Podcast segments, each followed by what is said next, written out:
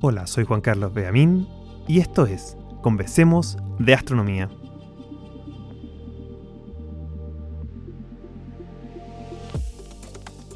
Las observaciones del cielo nocturno se acumulan y diversifican. Grandes cúmulos de galaxias, estrellas binarias, lentes gravitacionales y cascadas de partículas que bajan por la atmósfera. Pero, ¿cómo podemos dar sentido a las observaciones que hacemos del cosmos? ¿Cómo se puede poner a prueba lo que sabemos? ¿Podemos simular lo que pasa en el universo en una computadora? Y en caso que así sea, ¿será posible que vivamos en una simulación como en la ciencia ficción? Y para este podcast, más importante aún, ¿de qué nos sirve saber esto y cómo se relaciona a lo que creemos que sabemos sobre la materia oscura? Estas serán algunas de las preguntas que responderemos hoy, así que una vez más, Prepara tu cerebro e imaginación para disfrutar del universo como nunca lo habías hecho. Y no olvides suscribirte y dejar tu calificación y opinión de este podcast, así podré seguir creando este contenido y hacerlo disponible de forma gratuita.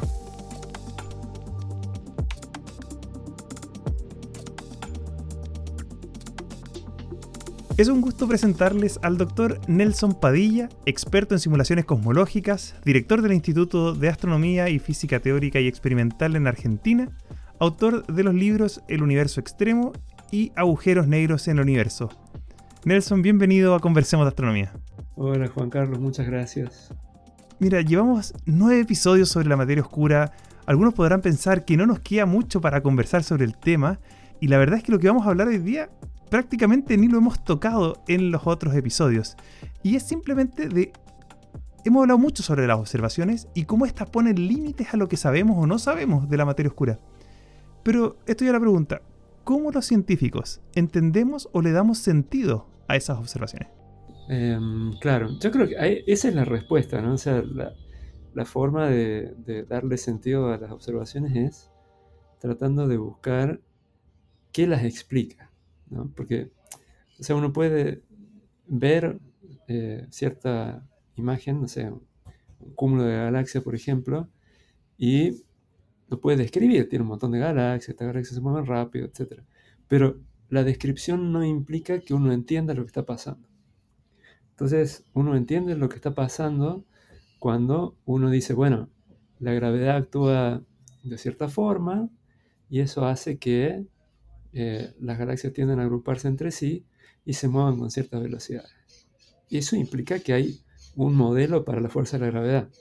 Y este modelo matemático encajan y se convierte en algo que tiene sentido, ¿no? Entonces, que, que, te, que te, enseña, esa es una buena descripción de lo que estás viendo, pero una descripción con un significado más profundo que simplemente decir es un conjunto de galaxias, sino es la manifestación de que hay una fuerza de gravedad.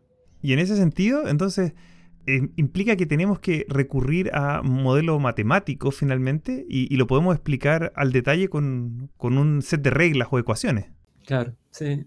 O sea, es la, herramienta que sabemos usar mejor, ¿no? O sea, la matemática viene de la lógica y la lógica describe, describe y, predice muy bien todas las cosas que vemos que pasan en el mundo físico, ¿no? Entonces, sí, esa es la herramienta. Y bueno, y ahí te encontrás sorpresas, ¿no? Por ejemplo, en los cúmulos de galaxias, en la década del 30, este, un, astrónomo, creo que es austríaco, ¿no? Fritz Zwicky, eh, vio que, claro, que, bueno, la teoría de la gravedad ya estaba, también súper asentada, esto es posterior a la, a la, formulación de la realidad general, cuando ya la gravedad se convierte en algo muy interesante, ¿no? Eh, siempre fue muy interesante. Pero eh, en esa época, ya, Zwicky dice, a ver, estas galaxias se mueven muy rápido. ¿Y qué pasa? Si se mueven así de rápido, no deberían estar juntas, se deberían haber escapado porque la gravedad no alcanza para mantenerlas juntas. Obviamente, esto es un resultado así muy... Em, a ver, tenía que... Casi anecdótico en ese tiempo. Anecdótico y valiente, ¿está bien? Porque con muy poquitas observaciones notó esto que le hizo pensar que, que la gravedad no alcanzaba si es que la masa estaba solamente en las galaxias que él veía, ¿no? Em, pero bueno, pasan las décadas y ya ver a Rubin y un equipo digamos, de, más gente ven esto así con mucha precisión en galaxias. Las galaxias tienen lo mismo que eso, agrupaciones de galaxias que se llaman cúmulos que vio Fritz Zwicky, que que rotan muy rápido. O sea, si la gravedad es lo que predijo Newton y lo que después, digamos, puso en contexto mejor Einstein, si la gravedad es eso, eh, y la masa es solamente lo que uno ve. Es, es, re complejo el tema, porque uno dice, la masa uno ve en estrella, ¿cómo sabe uno la masa que tiene una estrella? Pero bueno, hay, hay un montón de modelos que se encajan unos con otros, que te dicen cuántos kilogramos tiene una estrella y que si uno ve una cantidad de luz, no está viendo 100 mil millones de estrellas, por ejemplo, eh, y en ese caso entonces sabes cuál es la masa en kilogramos. Y ya está. La ley de la gravedad dice, bueno, metemos una masa en kilogramos y yo te voy a decir qué tan rápido se puede mover, este, se puede rotar esa galaxia sin, sin despedazarse. Y es mucho menos que la velocidad que se le ve a las galaxias. Entonces, chao. Ahí es o cambiar la gravedad, que es muy difícil, porque, a ver, eh, yo creo que hace, hace muy poquito tiempo relativo que tenemos confirmación de que la gravedad está bien, porque las ondas gravitacionales detectadas por LIGO eran una predicción que, que tardó 100 años en, en comprobarse. ¿no? Entonces, cambiar la gravedad es muy difícil. Y bueno, y ahí entra la materia oscura, obviamente. ¿no? Y, y todo esto es por comparar un modelo con observaciones. Entonces, mira la cantidad de cosas que salen de, o sea, realmente la riqueza, digamos, del, del cambio en, en, las ideas que maneja la gente, viene de tratar de comprender lo que uno observa con un modelo. Está bien, puede ser matemático, o no, no importa. Pero siempre tratamos de, de llevar, digamos, eh, estas observaciones a algo simple, a una frase, ¿está bien? Que, que eso realidad es esto. Y en ese sentido, muchas personas quizá piensen, bueno, hay unas ecuaciones, quizá yo no las, no las entiendo, pero sí, esas ecuaciones describen el movimiento y, y, y se siente o se, se suele pensar que las ecuaciones estas son relativamente fáciles de resolver, así como cuando nos enseñan en el colegio 2x más 4 igual 0 y uno resuelve la x, pero en realidad es bastante más complejo y la gran mayoría de las ecuaciones no las podemos resolver matemáticamente, analíticamente, que es lo que se llama. Y ahí es donde entra un poco las simulaciones por computadoras. Y por eso justamente es que estamos hoy día. Y la primera pregunta de, de tu expertise aquí es, ¿en qué consiste una simulación computacional? Uno dice, bueno, está bien, la gravedad es así y lo comparas con lo que observas.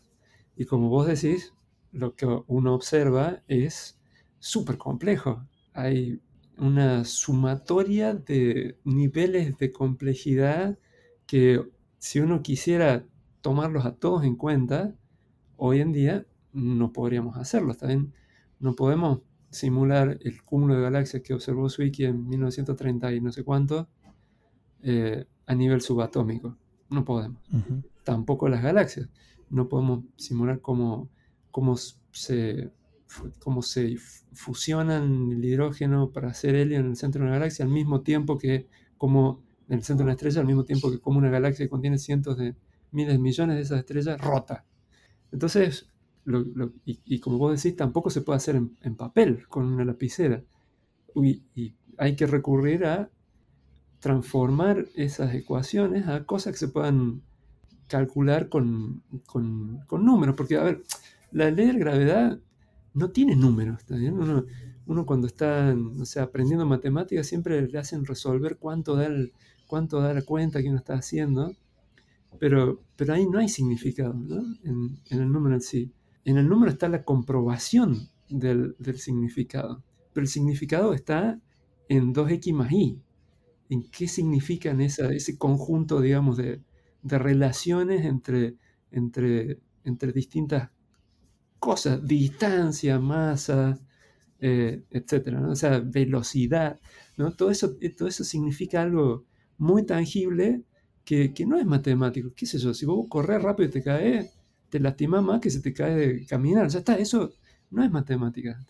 Pero bueno, cuando uno quiere realmente eh, demostrar que con la gravedad no podés tener una galaxia que rota tan rápido como la nuestra, ¿qué haces?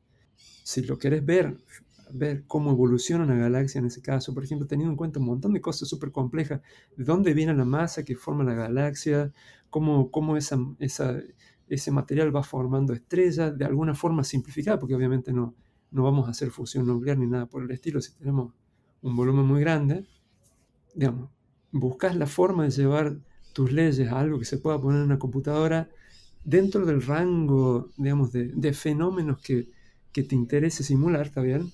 No fusión atómica, sino solamente, no sé, cómo cae desde el universo primigenio el material que te forma la galaxia y cómo empieza a rotar y cómo esa galaxia se asienta con la forma que tiene, ¿no?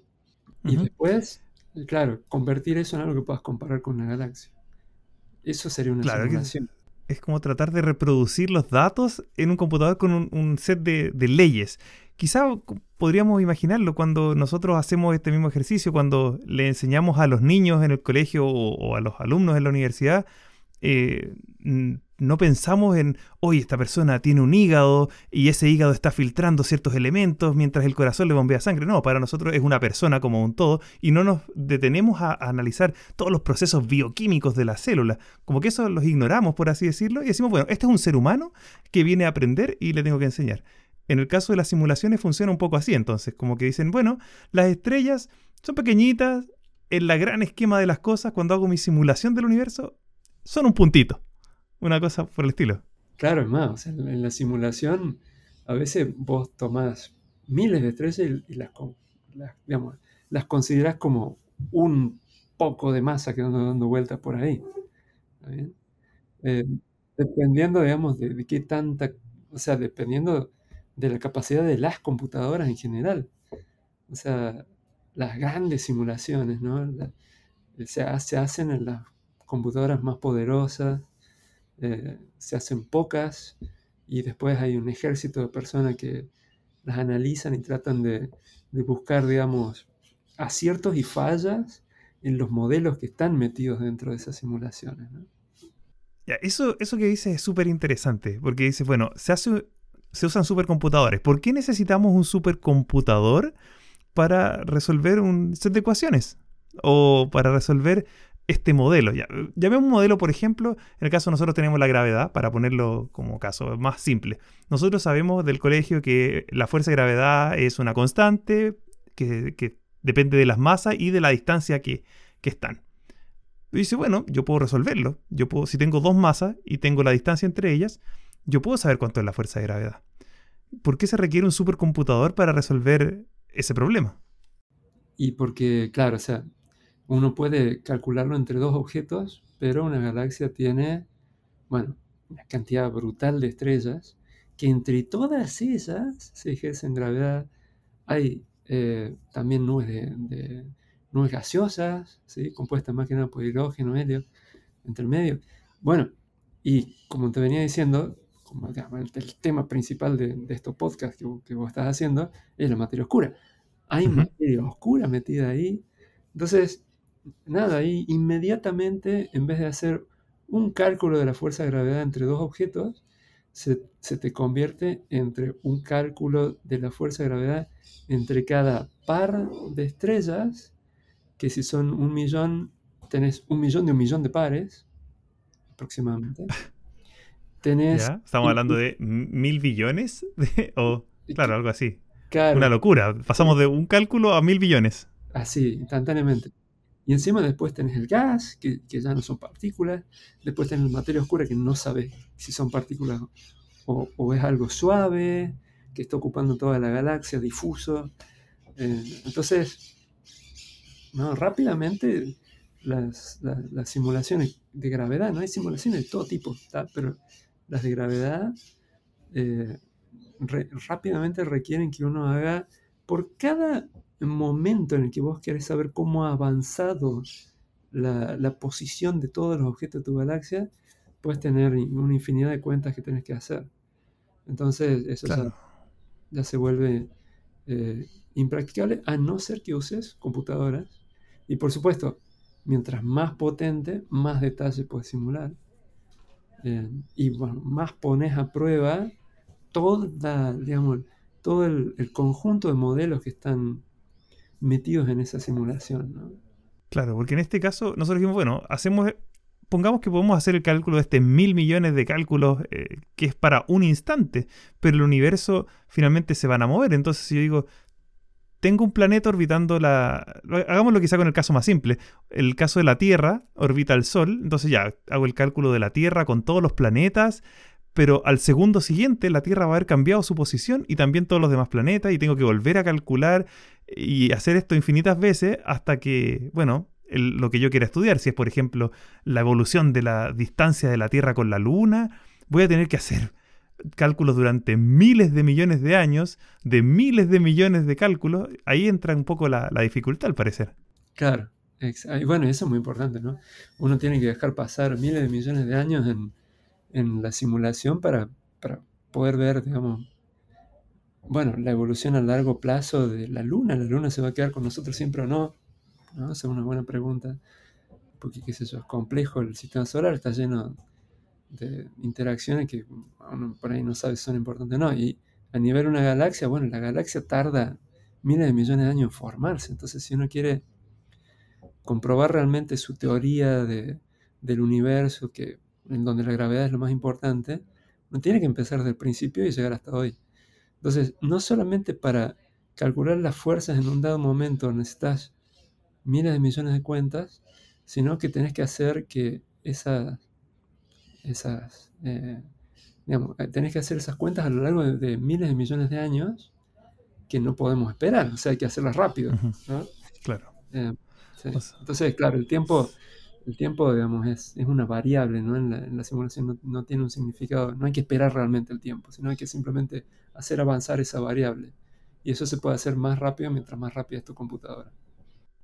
Claro. Y ahí me imagino que en todo este proceso hay que hacer ciertos compromisos. Tú ya nos hablabas, por ejemplo, cuando quieres hacer una simulación del universo, no puedes ir estrella por estrella, porque tenemos... no, no, hay un número para esto, pero es un número gigantesco de estrellas en el universo. Entonces decimos, bueno, a este grupito le vamos a llamar uno y lo vamos a, simular como tal. Me imagino que en este proceso se, se meten al bolsillo, por así decirlo, o, si hacen ciertas simplificaciones, no consideran la producción de energía en cada estrella, o la presión que genera la luz, en este caso, de cada una de estas estrellas, o de cada una de las galaxias. Se hacen ciertas simplificaciones para poder hacer las cuentas, ¿no? Pues, avanzar con la simulación. ¿Cómo deciden los astrónomos que se dedican a hacer simulaciones qué detalles o qué leyes físicas son importantes incorporar en su modelo y cuáles dejan afuera. Y qué valor le da eso final a tu resultado de la simulación. Claro. Bueno, sí. A ver, uno, o la gente en general, trata siempre de eh, poder hacer cuentas eh, simples de qué se puede ignorar. De qué uno está seguro de que está bien eh, metérselo al bolsillo. Em, por ejemplo, lo que vos decías, la radiación que emiten las estrellas es importante para la evolución de, la, de las órbitas que las estrellas tienen dentro de una galaxia. Bueno, uno puede hacer rápido el cálculo de que eh, la energía que llega a la superficie de otras estrellas desde una estrella en particular es despreciable comparada con la gravedad. Muy, muy, muy, muy despreciable. O sea, está súper bien meterse eso al bolsillo. Entonces, ah, bárbaro, esto no lo simulo leo un check, ya está, pasamos al siguiente. Y así, así se hace con un montón de cosas, ¿no? Em, y, pero claro, siempre llega un momento, o, sea, la forma correcta de hacer esto es decir, bueno, ok, pero ¿qué es lo más grueso que yo puedo desechar? ¿no? Por ejemplo, hablábamos de, de, la componente gaseosa de, de, una galaxia. Bueno, las estrellas se forman a partir de esa componente gaseosa. Entonces, no podemos no tener en cuenta la presión del gas. Porque eso, bueno, es importante para la dinámica inicial, las órbitas, digamos, la, la velocidad, ¿cómo sería? Eso va a definir de una forma muy, muy importante cuáles van a ser las órbitas de las estrellas dentro de tu galaxia. Entonces, eso o no lo ignoras o sabes que lo haces mal también. Claro. ¿No? Pueden ser las dos cosas. Eh, siempre tenés que estar muy consciente de cuáles son los límites de la simulación que estás haciendo y analizando. Esta parte es súper... Eh, quiero usar el término artístico no desde el punto de vista de la, creatividad, sino también como que hay harto de, artesanía en el proceso, o sea, saber qué cosas puedes ignorar. Imagino esto lleva bastante práctica, ¿no? De decir, bueno, tengo que hacer un poco las cuentas de qué cosas son realmente importantes. Si no, mi simulación va a ser cualquier cosa no del universo que yo veo y por lo tanto los resultados que va a tener no van a interpretar para nada la realidad. Porque finalmente es el objetivo. Ustedes hacen simulaciones para ver si estamos entendiendo bien el universo o las observaciones. Si es que lo que yo veo con mis telescopios es lo que también puedo eh, mimetizar o, replicar en la computadora con leyes físicas. Entonces, es un balance muy delicado en, en qué cosas incluyo y qué cosas no. Y si es que no se parece, ¿qué es lo que hacen? Si es que se dan cuenta que la simulación no representa el universo que vemos. Claro, o sea, si uno sabe que está dentro del rango en donde la predicción es confiable, en donde sabes que estás teniendo en cuenta todos los procesos que conoces que deberías tener en cuenta y que, que están, eh, que están modelados y que también, digamos, se pueden simular de forma precisa, porque también hay eh, casos en los que vos tenés un, cierto modelo que, que sabes que dentro de, por ejemplo, dentro de ciertos tamaños de galaxias lo estás eh, simulando bien y para otros tamaños de galaxias no. ¿Por qué? Porque de pronto tu grupo de estrellas que vos simulas como un grupo solamente y no individualmente, eh, no puede ser la mayor parte de la galaxia que estás simulando. Si quieres simular una galaxia, tienes que tener muchísimos grupitos de estrellas bien representados. Entonces, eso te dice que hay, eh, digamos, limitaciones también. Entonces, si lo que vos simulaste no está de acuerdo con lo que vos observaste y sabés que tu simulación debería, está diseñada para poder simular eso bien, bueno, es porque te falta algún proceso físico, es porque algo que pusiste en tu simulación no está del todo bien. Eh, o sea, ahí es, ahí es cuando aprendes, ¿no? Porque ahí es cuando realmente decís, oh, al fin tengo información de cómo mejorar mi idea de cómo funcionan las galaxias, la gravedad, de cuánta materia oscura hay, etcétera, ¿no? O sea, eh, ahí es donde, donde se produce un, un, cambio en el, modelo, digamos, que, que está simulando. Qué, interesante. Entonces, aquí ya estamos como llegando al, al, proceso mismo de cómo evalúas esta, esta observación y dices, bueno, voy a meter todo lo que sé de física en el computador y que sé que es importante. Deja de evolucionar por un tiempo. En la computadora te da la respuesta finalmente, te, salen los resultados, la distribución de galaxias en el universo, qué sé yo. Y tú dices, ah, perfecto, calza perfectamente. Y ahí uno dice, ok, entonces quiere decir que entendemos bien el universo. Me imagino que ese no siempre es el caso. No, no, para nada. Sí, hay, hay muchas cosas. Es que es, es bastante complejo, ¿no? Eh, pero, suponiendo, por ejemplo, que, realmente tenés un, algo que sabes que está bien medido, que confías completamente, que tu simulación no lo reproduce y que está hecha para poder simular eso de forma confiable. Entonces, ahí sí, ahí te tenés que cambiar el modelo. No, o sea, y, lograste el objetivo. El objetivo es mejorar el modelo, ¿no? O sea, el objetivo es realmente aprender cómo funcionan las cosas. Es impresionante cómo la comparación entre las observaciones de, vamos a galaxias, ¿no? que es como lo mío, y las simulaciones de las galaxias ha obligado a la gente a poner cada vez mayor detalle para poder reproducir las observaciones cada vez más detalladas de lo que tenemos en, el cielo. Entonces ahora las simulaciones incluyen elementos pesados, eh, procesos, digamos, justamente de combinaciones de procesos de radiación con procesos de, ionización de gas, con gravedad, con, materia oscura, eh, procesos súper eh, lindos, digamos, de, física de plasmas y, cosas así locas que antes simplemente se podía uno meter al bolsillo porque no daba ni la simulación ni las observaciones para aprender sobre eso. y ahora observaciones... está lleno de esas cosas. Qué, fascinante, porque te veo, quienes están escuchando no pueden ver la cara de, Nelson cuando, cuando explica estas cosas y la satisfacción que da de cómo ha ido mejorando, porque a lo largo de, tu trayectoria, imagino, has visto la evolución también de los modelos, quizás de modelos un poco más simplificados hace un par de décadas atrás y ahora que, incluyan tantos detalles y que también permitan descubrir y entender mejor eh, lo que, el mundo en, que estamos viviendo. Pero, y ahí mismo, para seguir en esa idea, la materia oscura, tú la, incluyes como un ingrediente más, pero en la práctica no sabemos qué es la materia oscura. ¿Cómo incluyen algo que no sabemos qué es, que no sabemos de qué partículas está hecha? ¿Cómo incluyen la materia oscura en estas simulaciones para explicar lo que observamos? Bueno, hay distintas... Eh, a ver, hay cosas que sabemos de la materia oscura, si es que existe. Porque, a ver, bueno, las galaxias deberían rotar como a la mitad de la velocidad que rotan ahora si no hubiera materia oscura, ¿no? Porque, claro, va con la raíz de la masa. ¿Sí? Así, me cuento. Eh, ¿no? Deberían rotar más lento, dejémoslo así. Sí, más lento. Sí, pero, pero, no tanto más lento, ¿entendés? Pero más lento. Entonces vos decís, bueno, pero si yo cambio la ley de la gravedad, ya está. Me, me olvido todo. Pero, pero el tema es que la gravedad es, no es solamente decir que la luna gira alrededor de la Tierra.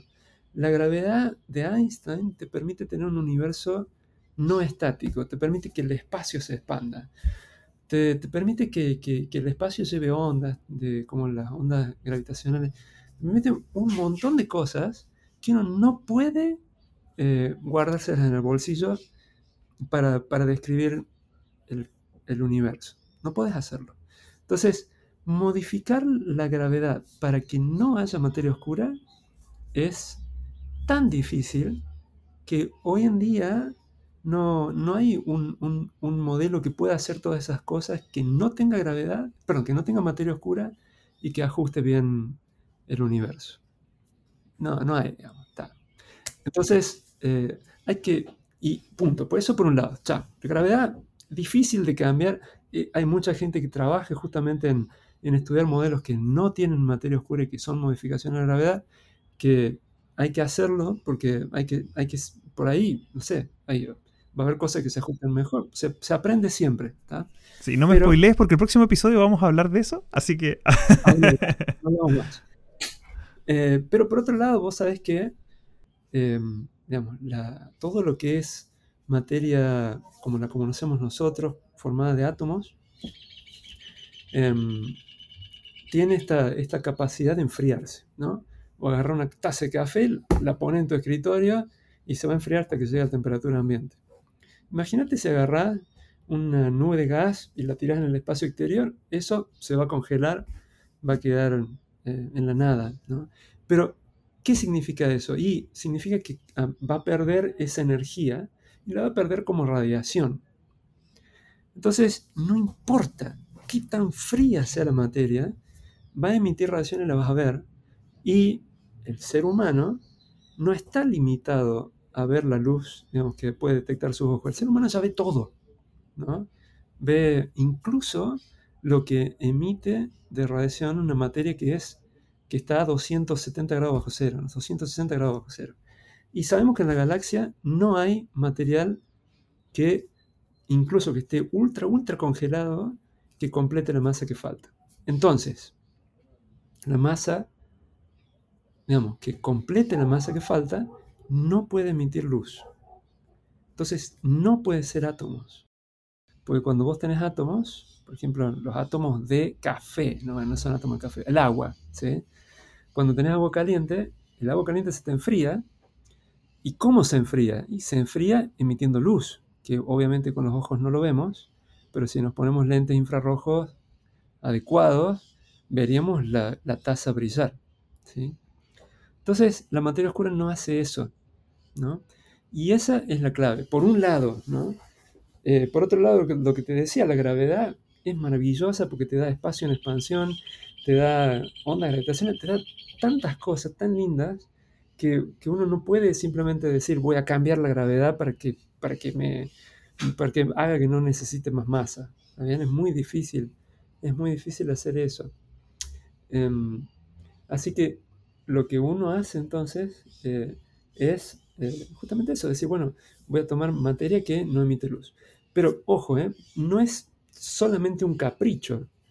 cuando uno habla con físicos que se encargan de, la teoría de, la naturaleza de las partículas, ellos te dicen, mira, si yo tuviera un acelerador de partículas que me pudiera hacer energías ultra altas, mucho más de lo que podemos hacer hoy, muy probablemente, obviamente como no lo han hecho no saben si es cierto o no, saldría una partícula tan, tan especial que, si esto fuera cierto, se debería haber formado al principio del universo, muy cerquita del Big Bang, y la predicción es que tendría la cantidad de masa que necesitamos que haya en materia oscura. Entonces, a eso se le llama el milagro de las partículas débilmente interactuantes. Así en, entre los nerds. claro, no es algo que uno escuche en la calle diciendo a la gente, pero sí, pero sí en, el mundo científico. Y es muy atractivo, entonces tenés una gravedad que es muy atractiva, o sea, que es muy linda, tenés una posible partícula que, encaja perfecto y, que justamente no se enfría, no emite luz como la taza de café. En ninguna longitud de agarra alma que ve cosas que están a 260 grados bajo cero, no lo va a ver porque no, no emite nada. Ningún telescopio lo puede ver. Entonces, bueno, ya está. Lo único que uno tiene que simular son partículas que no se enfrían. Y chao. Eh, entonces, pero claro, ¿de dónde viene simular eso? Viene, digamos, no es capricho, viene de tener un, le llamamos candidato a partículas, estas que, que no producen luz, y de tener una teoría de la gravedad que es maravillosa. O sea, es, realmente hermosa, porque tiene todas estas cosas, digamos, que, que no hay que perder, ¿está bien? Porque sabemos que son parte de la realidad, lo observamos. Entonces, lo simulas así, agarras, como vos mencionaste, los grupitos de estrellas que uno los simula, uno agarra grupitos de materia que no se enfría. Y eso lo pones así como una ecuación, no se enfría. Y se comporta muy bien, te describe muy bien las galaxias que, que se observan cómo rotan los cúmulos, como el que vio Zwicky hace 90 años. Y, bueno, por supuesto, hay, no está solamente esa partícula muy linda, por muy, por muy linda que sea, digamos, la posibilidad que exista, hay otras cosas, pueden ser agujeros negros que vengan al principio del universo, o podrían ser otras partículas de otro origen distinto que también son espectaculares. Hay unas partículas que, que son ultra, ultra livianas, pero que tienen el tamaño de una galaxia, por ejemplo. Eh, desde el punto de vista cuántico y también son materia oscura. Es súper súper loco, digamos, el abanico de, de, modelos que uno puede meter en la simulación es muy grande, ¿no? Y que todo es muy grande y de los que se portan de forma que uno puede corroborar que más o menos andan bien. Y en o sea, finalmente eso va a ser la respuesta en buena medida cuando se encuentren estas partículas, eh, ya sea en acelerador de partículas o, como tú dices, que tienen tamaños de una galaxia en este caso, va a ser súper interesante porque van a tener todos estos modelos y cuando se logre hacer la observación, ya sea astronómica o en un laboratorio, vamos a poder decir, este es el que funciona, esta es la naturaleza. Finalmente, sin las simulaciones, no podríamos lograr dar la explicación final a este fenómeno. Sí, no es la simulación, es el modelo, ¿no? El modelo llevado al mismo nivel que, lo que vemos. O sea, lo, que observamos es tan, tan, tan complejo que, bueno, hay que hacerlo a través de simulaciones. Que, bueno, también se aprenden muchísimas cosas al hacerlo, ¿no? Es todo, todo positivo. Yo te quiero llevar a la pregunta más nerd de la tarde, o de, la, en este momento que estamos grabando, y tiene que ver con que hay simulaciones, y esto lo aprendí justamente contigo mientras hacía mi doctorado, en el que uno tiene simulaciones analíticas, que es cuando dice, ok, yo tengo mis ecuaciones eh, y las puedo hacer evolucionar en el tiempo un ingeniero las aprende ecuaciones diferenciales y, cómo, el agua fluye por un canal. Son simulaciones analíticas que uno tiene respuesta. Pero existen otro tipo de simulación de astronomía que es en parte lo que tú trabajas y desarrollas tu investigación, que son los modelos o simulaciones semianalíticas. ¿Qué diferencias tiene esto y por qué son importantes de estudiar en astronomía?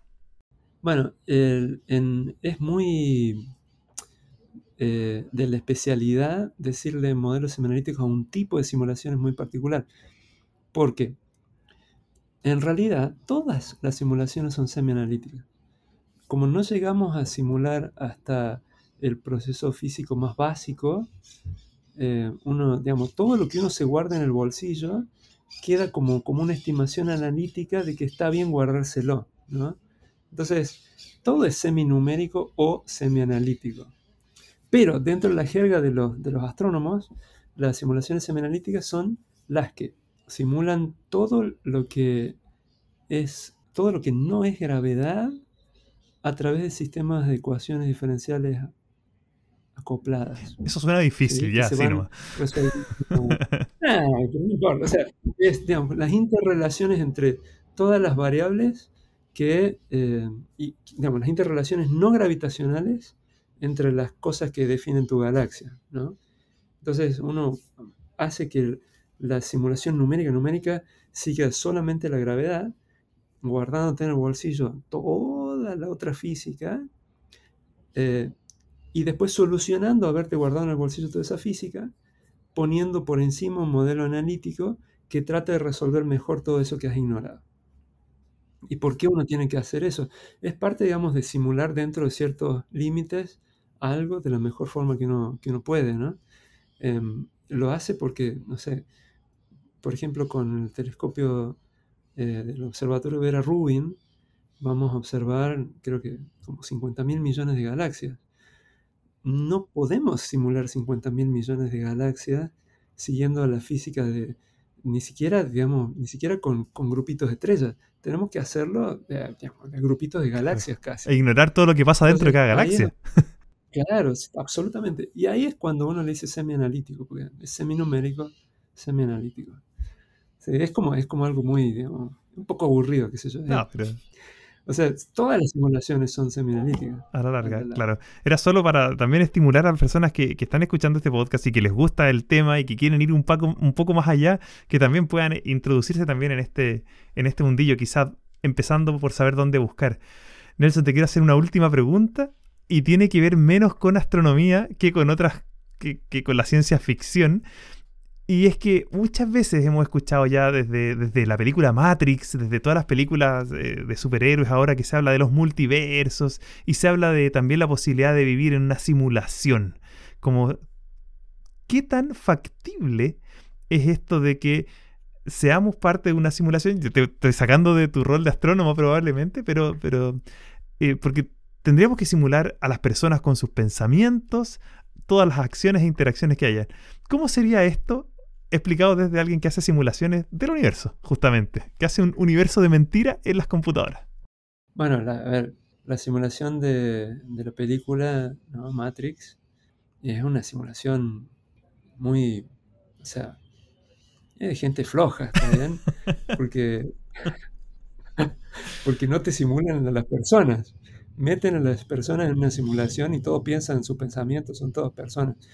Eh, obviamente floja, digamos, en un futuro en donde se pueda hacer semejante bestialidad de simulación, porque igual es brutal. Claro. Eh, no, bueno, igual había programas que, que, eran conscientes, ¿no? Eso sí es más complicado. Pero por lo menos no tenían miles de millones de personas simuladas, ¿no? Que mm. eso sí que sería aún peor. Creo que hay distintos niveles, ¿no? Estamos, eh, la gente ahora en, en un nivel de pobreza relativa absoluta, respecto al futuro, en donde podamos simular procesos físicos así atómicos a, nivel planetario, por ejemplo, eh, y obviamente en tiempo real, en, donde uno puede interactuar, interactuar ¿no?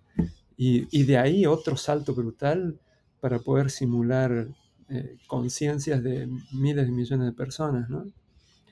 Em, no sé, no sé si se puede, qué sé yo. Ahora, capaz que es más fácil, ¿no? O sea, esta, estas máquinas flojas, digamos, de Matrix, capaz que solamente hacen el render de lo que veían miles de millones de personas, y eso suena más fácil, ¿está Que es como los jueguitos. Eh, todo el universo del juego no está constantemente simulado, se simula solamente lo que ve el, jugador. Entonces, eh, pero algo que, digamos, requeriría que funcione a la perfección para simular la realidad es leer lo, digamos, tus pensamientos a la perfección, ¿no? Porque debería, o sea, vos no te moves dentro de una simulación. Deberían interpretar el movimiento de, tus ojos, de tu cabeza, lo, que hay, lo que, no, lo que no hay a la perfección.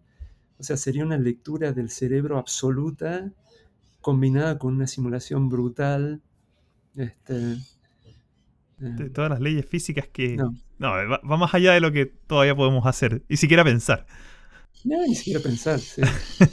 Pero bueno, comparado con un futuro incluso mejor, Matrix no está tan bueno. no, la verdad que no.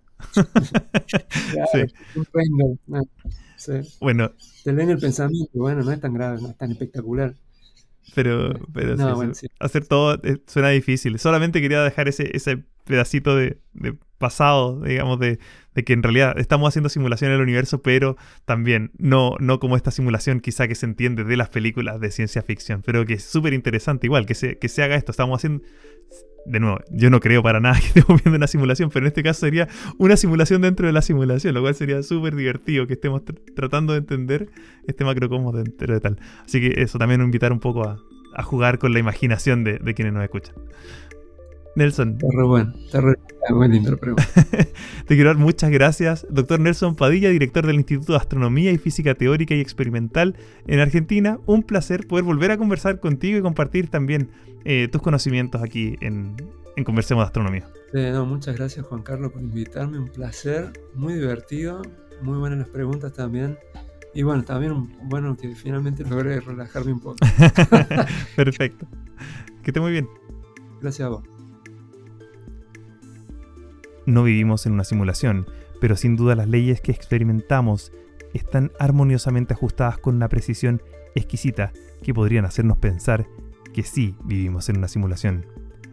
Cada vez parecemos estar más cerca de poder responder qué es la materia oscura. Pero, ¿será que hay otras opciones? ¿Podría ser que nuestras ecuaciones y modelos estén equivocados? El próximo episodio de esta serie hablaremos sobre estas posibilidades y teorías, así que no olvides suscribirte y activar la campana para no perderte ninguno de estos episodios. Soy Juan Carlos Beamín y esto fue un nuevo episodio de Conversemos de Astronomía.